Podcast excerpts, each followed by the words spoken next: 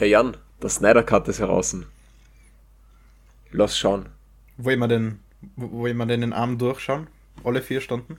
Auf jeden Fall. Und dann nur mehr in Schwarz-Weiß? Den gibt's in Schwarz-Weiß? Ja. Oh yeah.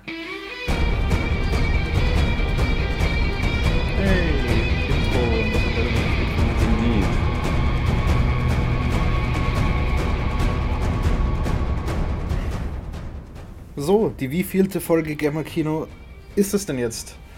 Laut meinen, laut meinen Aufzeichnungen die 13. Uh. Nett. Davon- davon zwei oder drei im- Hm? Davon zwei oder drei im echten Kino. Oder über echte Kinofilme. Ich freue mich, wenn wir diese Statistik wieder ein bisschen ausmerzen können. Ja.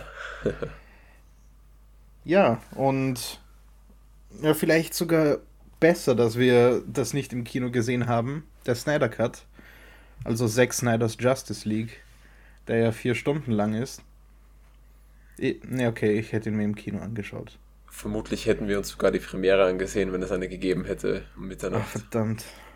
Stimmt. Vier, vier Stunden reines Kino. Vermutlich hätten sie eine Pause gemacht in der Mitte mal. Mhm. So wie sie es bei den Double Features machen.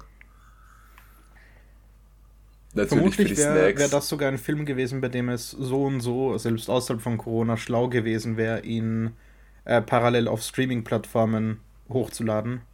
ja. Damit Leute, die ja so, so lange Filme im Kino nicht aushalten, den halt auf Etappen daheim schauen können, wie sie wollen. Stimmt, ja. Vor allem, weil Justice League ja schon mal im Kino war. Da hätte es eventuell dann Double Features geben können mit zuerst dem äh, Joss Whedon, Oh. Justice League und dann Zack Snyder.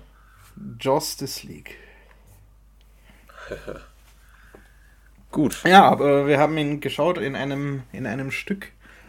Also, ja, bis auf eine kleine Unterbrechung. Und darüber reden Ja. wir heute. Und über die erste Folge Falcon und Winter Soldier, die neue MCU-Serie nach WandaVision. Ja, Und über die neuen Streaming-Starts, wo, was ich so gehört habe, ein paar interessante Dinge dabei sind. ja, sehr wenige, aber einige interessante. Perfekt. Womit wollen wir anfangen? Ja, Snyder Cut natürlich. Oder meinst du, womit im Snyder Cut? Nö, nö, so generell. Also vielleicht Ja. am Anfang eine kurze Geschichte zu dem, was Zack Snyders Justice League genau ist, weil vielleicht ist das verwirrend, wenn man da nicht ganz up-to-date ist. Ähm, der Justice League-Film, der 2017 erschienen ist, wurde von Zack Snyder teilweise geschrieben und eben ungefähr zur Hälfte gedreht oder vielleicht sogar fertig gedreht. Ähm, aber noch während der Produktion sprang er ab, wegen familiären Problemen und so. Und Warner Brothers hat Joss Whedon geholt, den Regisseur von den ersten beiden Avengers-Filmen. Und anderem Zeug natürlich, aber daher kennt man ihn. Ähm, und Joss Whedon hat den Film dann fertig gedreht, ein paar Änderungen vorgenommen, ein paar sehr viele Änderungen vorgenommen. Sehr viele Nachdrehs. Ich glaube, die, Ja. haben, die, haben, die haben auch sehr viel gekos- gekostet. Ich glaube schon, ja. Und die Vermutung ist, dass Joss Whedon da nicht sehr viel, bis auf den Humor, der ziemlich Joss Whedon unique ist, wenn auch nicht sehr gut, ähm, dass er sehr viel vom Studio eben vorgegeben wurde, das muss so sein, das soll so sein. Erklär das doch bitte mehr. Weil man merkt in Zack Snyders Justice League, dem neuen jetzt, dass da viel nicht erklärt wird und viel einfach aus den Comics übernommen wird, ohne viel Exposition dazu zu geben, was vielleicht verwirrend ist für Leute, die die Comics nicht kennen. Wie dem auch sei, Joss Whedons Justice League ist erschienen in den Kinos und ist weniger gut angekommen, weshalb Fans aufgeschrien haben, dass man den Zack Snyders Version von dem Film veröffentlichen soll, weil die ja anscheinend fertig geschnitten irgendwo her herumlag. Und weil jetzt HBO Max erschienen ist, der Streaming-Service von HBO und da Warner Brothers dranhängt, hat man sich dazu entschieden, als quasi großer PR-Gag für das Erscheinen von HBO Max, um da Leute heranzuholen, äh, den Snyder Cut tatsächlich zu veröffentlichen, Zack Snyder noch ein bisschen Budget zu geben, um Visual Effects zu verbessern und ja, sogar noch nochmal Nachdrehs zu machen. Und jetzt ist er auf HBO Max und bei uns, weil HBO Max bei uns noch nicht existent ist, auf Sky verfügbar. Ja, äh, Joss, ähm, äh, Zack Snyder bekam an die 70 Millionen, wenn ich mich richtig erinnere, für Nachdrehs und weitere Produktion. Der Film hat ja ursprünglich schon an die 350 Millionen gekostet, wenn ich das jetzt noch richtig im Kopf habe. Das ist so teuer. Ja, und wenn man, wenn man bedenkt, dass viel davon im Endeffekt nur für die, äh, für, für die Nachdrehs, die Joss Whedon schon, schon damals machte, draufging. Mhm. Und dann hat der Film, ich glaube, nicht sehr gut performt, oder? Also ich, ich glaube schon, dass es sein Geld eingespielt hat, aber ja, bei Kritikern und Fans ja. kam er nicht sonderlich gut an. Aber ich glaube, rein vom, vom Geld her hat er genug eingespielt. Ja. so, um was geht es eigentlich in Justice League? Für die, die den alten Film noch nicht gesehen haben oder eben den neuen auch noch nicht. Es geht grundsätzlich darum, dass Superman ja in Batman vs. Superman oder Batman wie Superman gestorben ist. Und Batman jetzt äh, die, die Erde auf neue Gefahren vorbereiten will und deshalb die Justice League zusammenstellt, die dann aus Wonder Woman, äh, Cyborg, Flash und Batman besteht und Aquaman. Und er dabei eben zu Anfangs nicht sehr erfolgreich ist.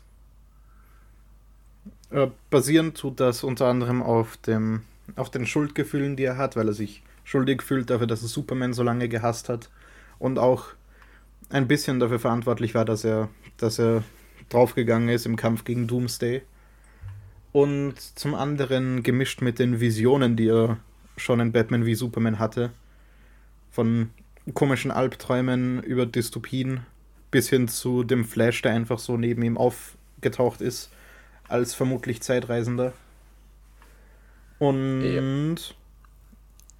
wir ähm, haben uns beide den alten Film nicht nochmal angesehen. Also mhm. alle Sachen, die wir hier jetzt vergleichen, sind nur aus dem Gedächtnis heraus. Ich habe den Film wirklich 2017 das letzte Mal gesehen. Das erste und letzte Jupp. Mal, glaube ich. Mhm. Ich Bei auch, dir vermutlich ja. ähnlich, ja. Deswegen also, muss ich gerade mein Gehirn anstrengen, um ja. die Dinge nicht zu verwechseln.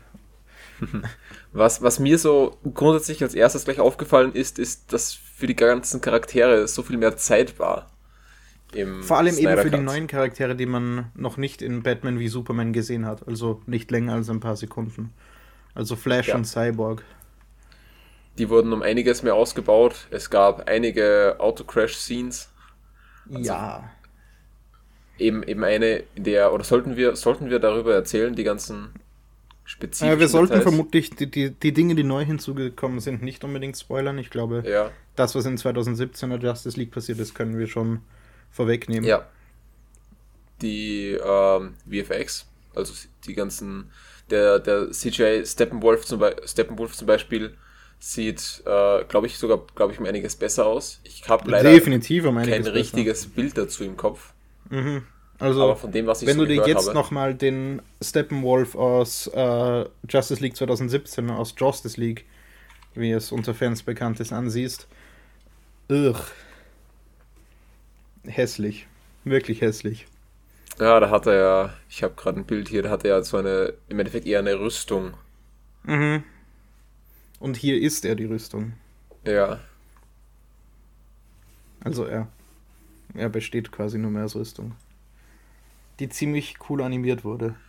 Leider gibt es ein paar Effekte, die äh, etwas dahin, dahin gefetzt wirken, so als hätte man sich nicht genug Zeit dafür genommen.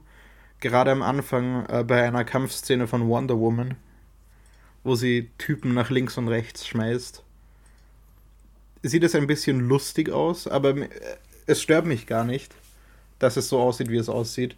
Ich verstehe, warum es einen stören könnte, aber für mich war es einfach nur amüsant komisch anzusehen. Ja. Wenn du dich erinnerst, was ich ja. meine. Ja, ich fand, ich fand es sehr cool, dass wir mehr zu diesem, zu diesem Kampf über die Mutterboxen bekamen. Dass wir da einiges mehr Einblick bekamen, auch in den Kampf und was da damals alles passiert ist. Das es wirkt so viel gefallen. epischer als dieses Flashback, das in Justice League 2017 war. Ja. Und das war damals schon eines der besten Dinger in diesem Film. Und ist jetzt nochmal besser. Ja, der Film ist auf jeden Fall ernster. Also er hat mhm. eben nicht diesen Joss Whedon-Humor, von dem du Hat aber trotzdem noch ein paar, ein paar gute Gags. Auch ein paar schlechte, ja. aber Ein paar wenige gute sind noch drin. Ja. Ähm, auch die, die, die Reihung von Szenen wurde verändert. In äh, Zack Snyder's Justice League startet nämlich mit Batman, der, also Bruce Wayne, der unterwegs ist auf einem Pferd, äh, um Aquaman zu finden in irgendeinem skandinavischen Fischerdorf oder so. Und in Justice League war die Szene eigentlich mitten im Film irgendwo. Und hier startet man eben und erklärt, dass äh, Bruce Wayne auf dem Pferd unterwegs ist, weil wegen dem Sturm keine Flugzeuge fliegen können. Und irgendwie wirkt es im, im 2017er Justice League komisch, weil ja Batman eigentlich schon im Stress ist, weil er schon über die Mutterboxen und Steppenwolf und so weiß und sich dann über anscheinend mehrere Wochen auf die Reise zur Suche nach Aquaman macht. Und hier startet er halt auf der Reise. Es, es ergibt einfach alles mehr Sinn, so wie es in Zack Snyder's Justice League ist. Ja. Eben, weil Zack Snyder ja auch grundsätzlich die Idee dafür also er, er hat ja als erster daran gearbeitet, deshalb mhm. wirken seine Ideen dann natürlich auch besser. Aber es ist trotzdem interessant, weil Joss Whedon ja anscheinend äh, beim originalen Drehbuch von Justice League mitgeschrieben hat. Ah, und es ja. dann aber noch abgeändert hat, nachdem Zack Snyder abgesprungen ist. Ja, vermutlich, weil Warner das dann so wollte. Könnte Gut möglich. Ja. Und ähm, noch ein Beispiel, das, das uns aufgefallen ist. In Batman wie Superman gibt es eine Szene, wo äh, Bruce Wayne an Wonder Woman eine E-Mail schickt mit Videos von den neuen Mitgliedern der Justice League, also Flash, Aquaman und Cyborg, die sie sich dann ansieht, die Bruce Wayne irgendwie von Lex Luthor äh, gehackt hat. Und ja, die Szene in Batman wie Superman wirkt einfach nur so, als wäre sie da, um zu sagen, hey, wir machen Justice League. Irgendwann freut euch. Und genau diese, die gleichen Clips von den drei Mitgliedern der Justice League, die man da sieht, sieht man auch in Zack Snyder's Justice League. Und es wird hier so präsentiert, als sollte man die noch gar nicht kennen. Obwohl wir es ja schon wissen. Was mich irgendwie vermuten ließ, dass diese Clips äh, von Warner hinzugefügt wurden in Batman wie Superman. Dass die gesagt haben, hey, wir brauchen Hinweise auf die Justice League, auf die anderen Mitglieder, bitte fügt die doch hier auch noch ein. Ja, es wirkt so, als würden sie hier schon das ganze Aufbauen, das Marvel eben über, über so lange Zeit gemacht hat, als würden sie das hier auch irgendwie machen mhm. wollen. Nur eben in, in sehr viel weniger. Und eben in so, so, so viel weniger Zeit. Auch wenn Justice League eigentlich eine Trilogie hätte werden sollen. Man, man vergisst echt immer wieder, wie lange sich das MCU eigentlich streckt.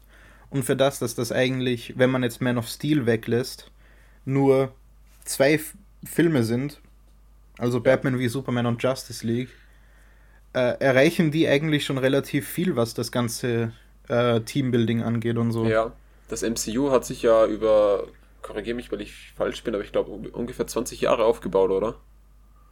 Äh, nö, 10. Also 2008 war Iron Man. Ah, 2008 war das. Mhm. Okay. Da hat es angefangen und wann war Avengers? Ich glaube 2012 oder 13. Ja, ja. Irgendwie so. Also ja, es war auch nicht so viel Zeit, aber es waren viele Filme dazwischen. Es hat halt jeder seinen eigenen Solo-Film schon gehabt. Ja, man kannte die Charaktere schon. Mhm, und hier hat nur Superman vorher einen Solo-Film bekommen. Dann kam Batman wie Superman, wo Batman und Wonder Woman eingeführt wurden. Dann kam danach eine Geschichte zu Wonder Woman, ein Solo-Film. Dann eigentlich Justice sollte, League ja. und dann danach der Solo-Film zu Aquaman. Ja, eigentlich also sollte die... Batman ja auch noch kommen, aber. Mhm, aber halt alles nach den Teamfilmen. Ja was ja eigentlich weniger Sinn macht. Und sich eben dann in Zack Snyder's Justice League die Zeit zu nehmen und keine Ahnung, wie viel war das die erste Stunde oder so, nur kann, Cyborg kann und The Flash aufzubauen, also vor allem Cyborg, der ja sehr, sehr viel Charakterisierung bekommt, finde ich eine sehr coole Entscheidung. Ja, das sind die vier Stunden auf jeden Fall großen, zu großen Teilen gut verwendet worden. Es gibt ein paar, ein paar Teile, die hätte man hier auch auslassen können eigentlich etwas zu lang oder, oder solche Dinge. Aber grundsätzlich gut genutzt. So das hat, generelle hat Feeling ist, ich, ich will den Film eigentlich nochmal sehen. Es gibt so Szenen, die immer wieder in meinem Kopf auftauchen, wo ich mir denke, ja, die will ich eigentlich nochmal sehen. Eben vor allem Kampfszenen und so, weil der Film auch R-rated ist und das ein, eine nette Abwechslung zum MCU-Style ist. Ja, in Schwarz-Weiß dann. Ja. Yeah. Aber dann gibt es eben so ein paar Szenen, wo ich mir denke, eigentlich muss ich die nicht nochmal sehen, weil die halt relativ langweilig sind. Zum Beispiel die ganze äh, Szene mit Barry Allen am Anfang, wo er sich für den Job bewirbt und so. Das ja. muss ich nicht no unbedingt nochmal sehen. Also vielleicht, nachdem der Film ja in sich in fünf oder sechs Teile geteilt ist, vielleicht Teil 1 und 2 überspringen oder so. Keine Ahnung. Aber Idee. für Leute, die sich irgendwie für DC interessieren, die werden sich dann sowieso anschauen. Für, ja. für Leute, die keine Fans sind, ist der Film vermutlich nichts. Also es ist, glaube ich, nicht so massentauglich wie das MCU. Ja, man, man kennt sich eben, man kennt sich eben nicht, nicht so wirklich aus, dann was, was geht hier gerade ab? Oh, oh ja. oh, was macht der Charakter da gerade? Warum sollte das funktionieren? Das macht für mich gerade gar keinen Sinn zum Beispiel. Spätestens also, im Finale und im Epilog werden viele Leute vermutlich aussteigen und nicht ja. mehr wissen, was passiert. Vor allem im und das finde ich, das finde ich halt cool, weil es wirkt, als wäre das so ein Easter Egg, das Zack Snyder hinschmeißt. Also ein einstündiges Easter Egg eigentlich wo er sagt, hier, das ist für die Leute, die sich schon damit auskennen, die das wirklich interessiert. Und alle anderen sitzen da und haben keine Ahnung, was passiert. Ja.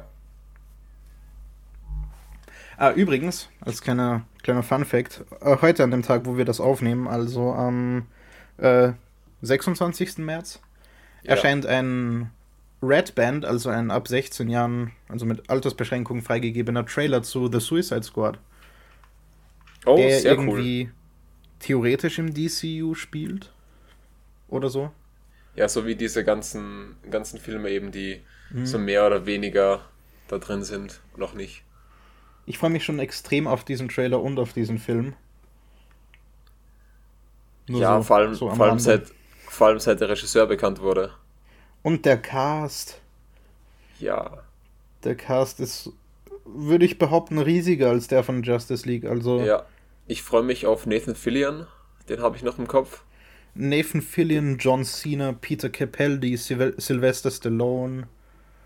Äh, Margot Robbie natürlich wieder. Ja. Oder? Ja. Äh, Viola Davis wieder als Amanda Waller. Ein paar alte. Jay Courtney wieder als Captain Boomerang. Und einfach die Charaktere an sich. Ja. Und eben die, die Kombination aus Kriegsfilm mit James Gunn Comedy stelle ich mir ziemlich lustig vor. Hoffentlich. Und ganz, ja. ganz viel Gewalt. Hm. Apropos ganz, ganz viel Gewalt, davon gibt es in Falcon and the Winter Soldier nämlich gar nicht so viel. Ha! Ähm, Überleitung. Ja, und das finde ich ganz gut. Ja. Ich habe damit gerechnet, dass das sehr viel actionlastiger wird.